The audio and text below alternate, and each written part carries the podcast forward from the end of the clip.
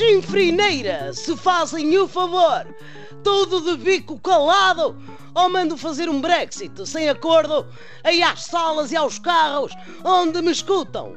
Tinham saudades minhas? Ah, pois tinham, sem Fátima Campos Ferreira.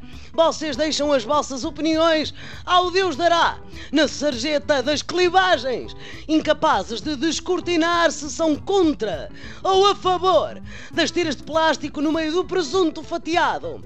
Isso acabou porque eu estou de volta e até vou dar a minha opinião, pois quero falar da clivagem entre o verão e o calendário. Estou contra. Discordo da mania do verão passar. Julho e agosto a dormir e só acordar em setembro, quando se acabam as férias. Diz que é das alterações climáticas, mas não me parece. É uma birra. Como agora o bom tempo é como o Natal.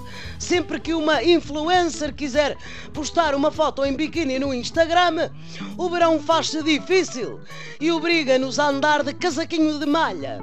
Está armada em Boris Johnson das estações do ano.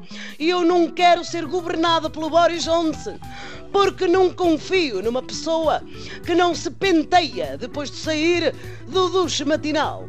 Aliás, o Boris está apostado em ser um mestre em clivagens entre Boris e o povo britânico, entre Boris e o bom senso, e entre Boris e imigrantes como José Mourinho. Não se faz isto à Rainha Isabel II. Não se obriga uma senhora que tem as idades combinadas dos presidentes Marcelo e A aturar um indivíduo a quem só falta a pele cor de nectarina para ser Donald Trump de Downing Street.